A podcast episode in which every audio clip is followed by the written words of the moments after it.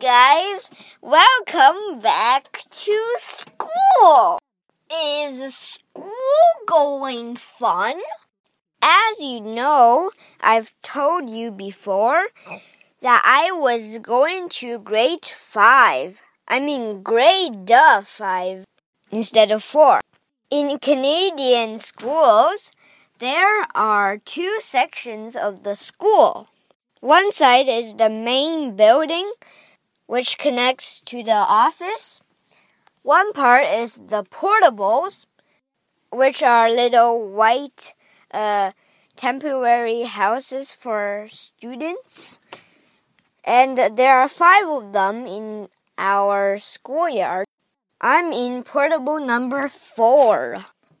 At the portables, um, the worst thing is going to the washroom and uh, getting picked up from school because portable is very far from uh, the bathroom and the water fountain and the office. And imagine if you want to go to the washroom in winter because it's snowing outside and the teacher doesn't want you to put your clothes on and waste too much of class time. And, and when there's raining or even hailing, you would just mm, die and turn into a wet chicken.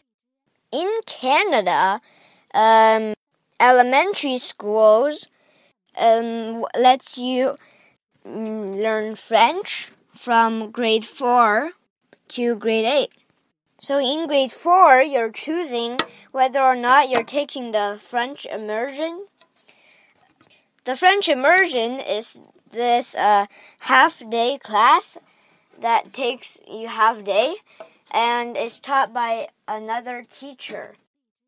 The French class is taking one or uh, at most two periods to let you learn a few words of French, but to make you go straight forward to think about, I'll tell you something that matters.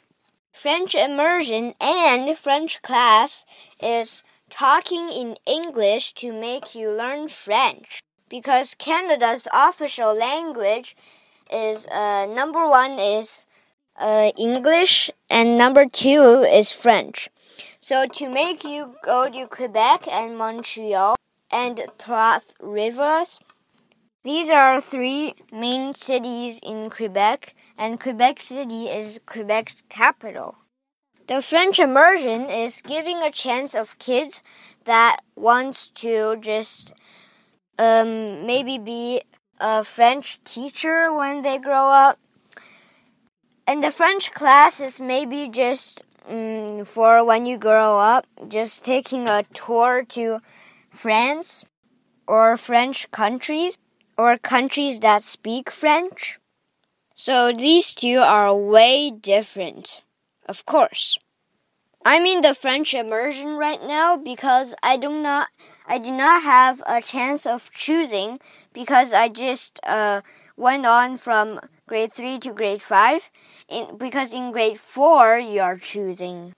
And in grade 5, I mean 5, not 5, we have 3 teachers now. So in grade um, I mean kindergarten, we have one teacher, and then from grade 2 we have two teachers, and now we have three teachers.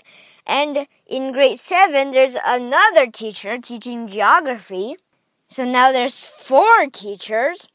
And maybe in high school or uh, university, you will get like five or six teachers because you have learned you have to learn physics and chemistry. Those two are very important too. And in university, you have to learn about finance, which is buying stock or buying funds and uh, stuff like that. So bye bye and see you on my uh, topics about um, playing in Canada and uh, culture and history about Canada and how to write boats, as I said on my vacation voices, I mean audios or something. And my tips about camping.